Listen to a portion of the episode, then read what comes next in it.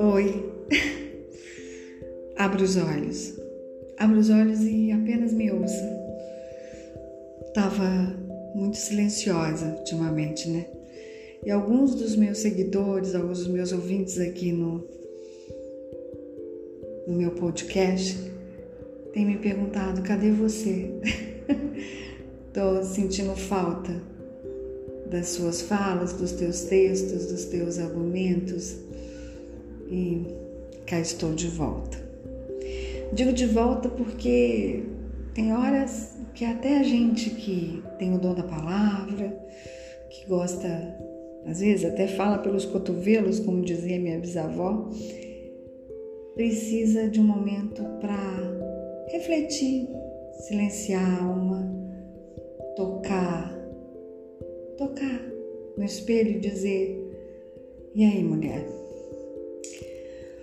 O que está te faltando? Quais são os seus sonhos? O que você busca? O que você quer com isso tudo?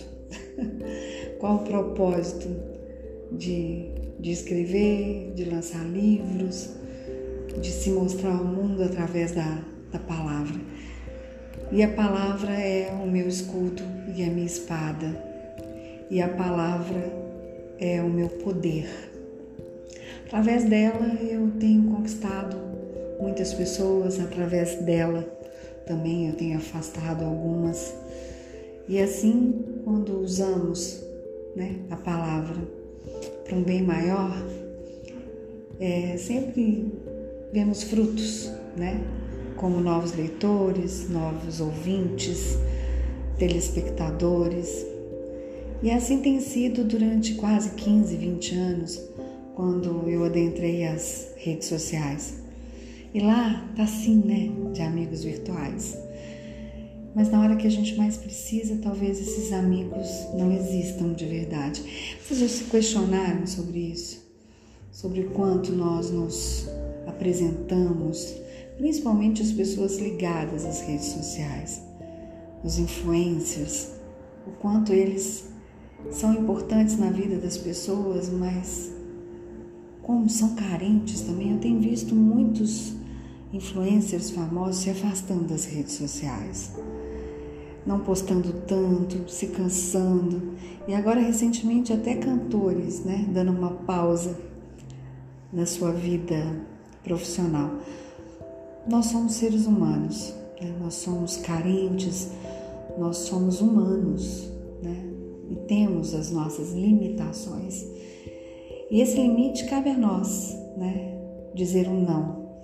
Como eu escrevi no meu último livro, A Lenda da Menina Má, sobre a acidez humana, sobre as críticas, os julgamentos, os apontamentos, o quanto a palavra pode ferir, pode matar e pode transformar a vida de qualquer ser humano, principalmente das nossas crianças. Eu tenho silenciado, principalmente agora, nessa passagem de agosto para setembro, que foi quando eu descobri o ano passado que eu estava com câncer. Um câncer invasivo do endométrio, não sentia nenhum sintoma, estava menopausada. Eu tenho 52 anos com o espírito alado de uma menina e nunca tive problemas ginecológicos. Papa Nicolau em dia, mamografia, tudo em dia. E eu me lembro que no dia 7 de setembro eu recebi a notícia fatídica que eu tinha que ser operada às pressas e que realmente foi diagnosticado na biópsia da segunda cirurgia que eu tinha feito, foram três cirurgias em um ano, que eu estava com câncer, com adenocarcinoma invasivo do endométrio. Eu nunca perdi minha fé, meus amores, e quem me conhece como pessoa, como ser humano, como Luciana, sabe o tanto que a fé tem me levantado, removendo todos os meus obstáculos, como eu subo ao topo na montanha, é, apesar das intempéries, dos problemas, eu sempre estou lá em cima, de joelhos, pedindo perdão a Deus e agradecendo, porque a gratidão ela tem que vir na frente. Temos que acordar todos os dias e eu já gravei, já postei isso para vocês inúmeras vezes. Não só é a questão do amadurecimento, de eu ter mais de 50 anos, de eu enxergar a vida desse jeito, mas a gratidão tem que ser ensinada desde pequenininho para os nossos filhos pararem de reclamar que o outro tem aquilo, que o jardim do, do vizinho é mais bonito que o nosso, que o amigo tem um brinquedo que ele não tem. Eu criei meu filho para ser um grande homem, para ser independente, para dar valor ao dinheiro, ao trabalho. E assim eu fiz com 14 anos eu perguntei, filho, você quer trabalhar como menor aprendiz? Você quer ver como é que é a sensação de produzir, de ser útil? e assim foi. Hoje o filho está com 20 anos, quase formando numa faculdade de engenharia, de softwares, inteligentíssimo, mas trilhando o caminho nos altos e baixos, porque ele também encontra dificuldades. Mas a gratidão, a gratidão quando a gente adoece, quando a gente vê que é, o nosso tempo realmente é o tempo de Deus e que é curto e que a gente deve valorizar cada segundo, cada minuto, cada pessoa, cada conversa, cada amigo. E nesse círculo vicioso que é a roda da vida, a gente vai encontrando os verdadeiros amigos, quem se importa com a gente, quem chora com a gente, quem está do lado da gente nos momentos mais difíceis.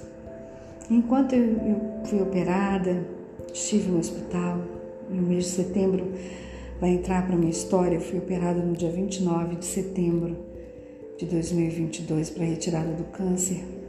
A minha vida mudou. A minha percepção ao outro não é aquela coisa de dar valor a quem nos dá valor. Não é essa troca, mas é peneirar. É ver o sol, a luz, a esperança através de quem realmente nos dá valor. E será que nós realmente somos assim especiais na vida dessas pessoas? Será que se a gente morrer amanhã vamos fazer falta? talvez sim, talvez não. Por isso que eu me silenciei, eu estou escrevendo um, um romance. Um romance, metade ficção, metade realidade, é, com uma pegada de espiritualidade, com uma pegada de história, com uma pegada é, do feminino, do feminista, com uma pegada é, misteriosa. E isso tem me envolvido muito. E a minha gratidão vai muito à minha última editora, que me fez, apesar de todos os problemas que eu ainda tenho que lutar, tenho que ultrapassar, tenho que vencer, a continuar a sonhar, a sonhar. Hoje eu não importo se vendi um, dois, vinte, um milhão de livros. Não importa. O importa é que cada um que adquiriu uma história, adquiriu um livro meu, carregou um pouquinho da minha história. Da minha história de vida, da minha criatividade, da minha palavra, das minhas reflexões, do meu olhar. Eu comecei com o meu primeiro livro que chamava Atrás das Letras, onde eu fiz toda uma homenagem às pessoas que eu amava, meu pai que tinha falecido recentemente não chegou a ver o livro pronto, a, a mineiridade, ao meu poder, às pessoas menos, menos valorizadas ou que são olhadas com o olhar da, da crueldade, do julgamento como um menor abandonado, como uma prostituta, como um morador de rua. É, aí eu passei a escrever contos. E a Rainha Azul e seu Reino Atrapalhado foi uma homenagem ao meu filho, que é o príncipe da história. Quantas mães não são atrapalhadas, não são zuretas como a Rainha Azul? E aí eu resolvi falar de Minas novamente. E aí fui homenageada, fui lembrada por pessoas queridas e meu livro virou um diário de bordo. Os Encantos de Minas, onde eu tentei homenagear cada ser, cada ser especial ligado à cultura, à arte, à literatura, à dança, às artes plásticas, ao desenho, à ilustração, ao cartoon. Todos estão ali. Ou quase todos, me perdoem se faltou alguém. E aí veio Para Além do Meu Olhar, livro em plena pandemia, onde todos poder, poderiam me julgar, nossa, ela é louca, vai lançar livro em plena pandemia, não vai vender um livro, vende 500. Vende sozinha 500 livros. E se tivesse rodado mais, teria vendido mais e mais. E esse livro foi para além do meu olhar. Ele foi para, para além do olhar politizado, para além do olhar da inocência, para além do olhar das minhas histórias, para além do olhar das crônicas da vida, para além do olhar da pandemia e para além do olhar das incertezas. E eu termino esse livro com um texto que chama Olhar Interior, Minha Conversa com Deus.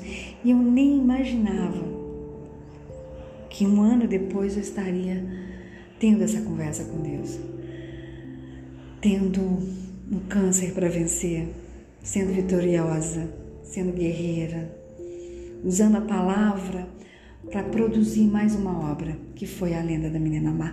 Todos nós somos um pouco maus e bons. Todos nós somos os meninos e as meninas más. Nos tornamos ou nascemos pelas influências, pelos julgamentos, pelas críticas, pelas nossas famílias, pelo meio onde somos criados. Mas somos se vencemos, se ultrapassamos essa barreira do bem e do mal, se nos equilibramos, se sabemos lidar com as críticas ácidas, se sabemos dizer não, porque o não é positivo também. O não nos faz crescer, o não nos faz gigantes. Não é egoísmo, é amor, é amor próprio. E agora vem um romance. Um romance que é a minha maior vitória. Eu falei com meu marido, se eu conseguir escrever, terminar esse romance, eu vou, eu vou fechar com chave de ouro a minha história literária. Talvez nem fechar, porque eu já tenho mais dois livros produzidos e prontos, só para serem lançados. Mas esse romance mexeu comigo, mexeu com a minha criatividade, mexeu com o meu poder de escritora. E eu tenho certeza que vai mexer com vocês também. Ainda vou ficar misteriosa quanto ao título, quanto eu vou terminá-lo, mas eu continuo aqui. No meu silêncio, no meu computador, no meu teclado, sonhando, me espiritualizando, recebendo essas mensagens, é, grata em rumo à cura definitiva. Estou curada, foi uma cirurgia curativa, mas mantendo todos os cuidados e idas ao oncologista e aos médicos, né, que a gente tem que monitorar outros problemas, mas sempre com fé, foco, força e muita gratidão. Sejam assim, meus amores, sejam gratos. Nunca percam a fé. Uma vez eu escrevi e gravei um áudio aqui no meu podcast que eu sou a menina dos milagres. Eu sou a menina, a mulher e a escritora dos milagres. Um beijo no seu coração e que venham mais leitores. Ainda temos é, livros do Atrás das Letras para vender, é, pouquíssimos. Ainda tenho, para além do meu olhar, também poucos exemplares diretamente comigo e tenho também o restante da primeira edição que a gente está ajudando uma ONG que ampara 52 famílias em, com crianças e adolescentes em tratamento de câncer aqui em Belo Horizonte. Nós rodamos é, 200 livros, 180 nós colocamos à venda no dia do lançamento e faltam pouquíssimos para a gente terminar de vender e ajudar 30% do lucro desse livro. Eu estou destinando, já destinei, já foram compradas 22 latas de um leite especial com dinheiro arrecadado.